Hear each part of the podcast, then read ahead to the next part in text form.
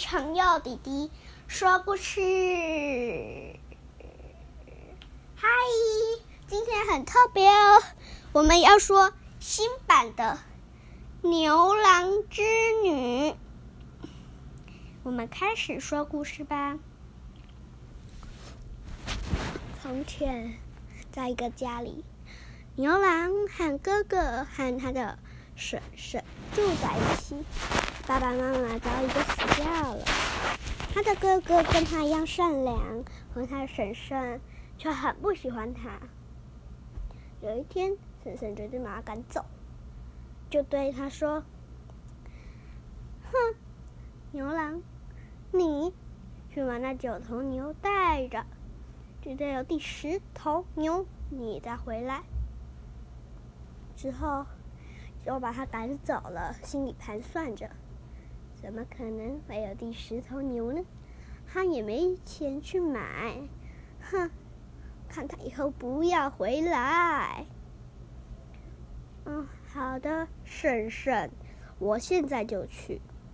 之后牛郎就带着九头牛。走了，在路上还遇到了一个老爷爷，他便问他说：“老爷爷，你知道这里？你知不知道这里有一头牛呢？”老爷说：“啊，这里没有牛，我知道，古山峰上有一头老牛，它腿受伤了，你去帮它医疗。”医疗完，我相信他是头好牛，他会答应你的愿望吧。之后，那个老爷爷就走了。他听老爷爷的话，很辛苦的去了古山峰。到了古山峰，果真看到一头老牛腿断了。他便问老牛说。老牛，你那伤要怎么才能治好啊？老牛竟然说话了，梦！我知道怎么样，你要每天凌晨三点用河水。我的脚。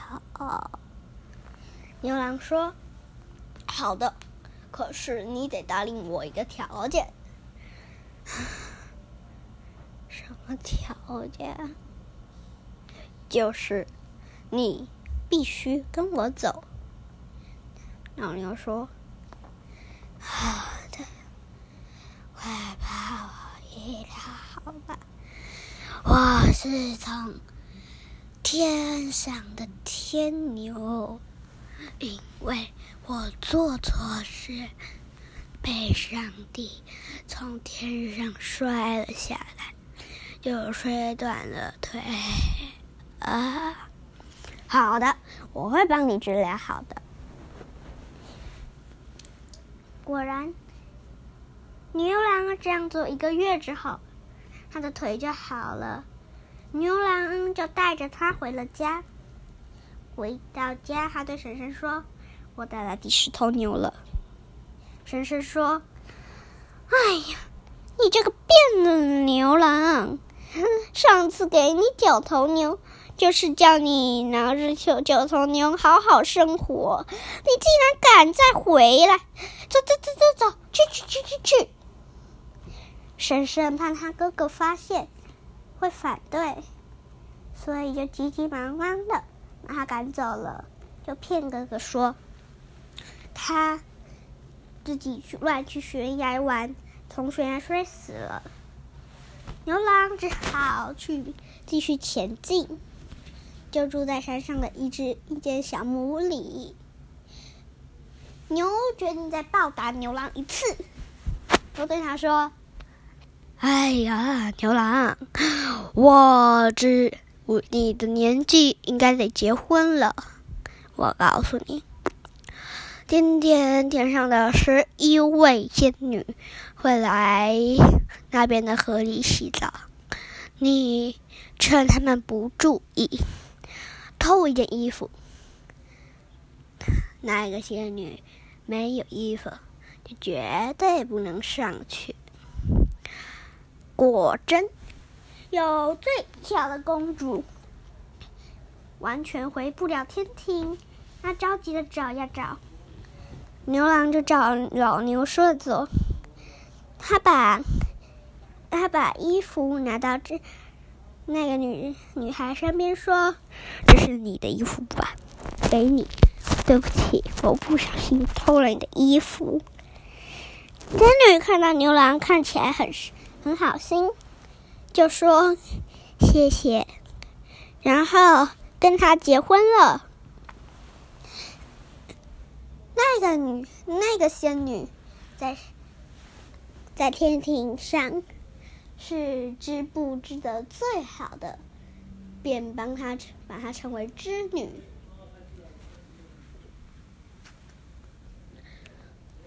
之后，他们就过着幸福快乐的生活。不久，玉皇大帝就知道了这个消息，便。便派王母娘娘去把她带回天庭上。王母娘娘就趁牛郎一不注意，把他带到天庭了。牛郎知道后非常难过，每天都在哭泣。他们的两个孩子也不也很难过。老牛决定再帮他最后一次了，对他说：“我死了以后。”拔掉我的毛，做个靴子，还有外套，穿上它，你走的每一步，就可以慢慢登上天庭。牛郎照老牛说的做了。他死掉后，他就穿了那双鞋子，到了上面。王母娘娘看见了，用一座。鹊桥把他们团团围住了，那片海是谁也过不去的。之后，他看到他们两个爱情很深，便开始同情了他们。他去对玉皇大帝说：“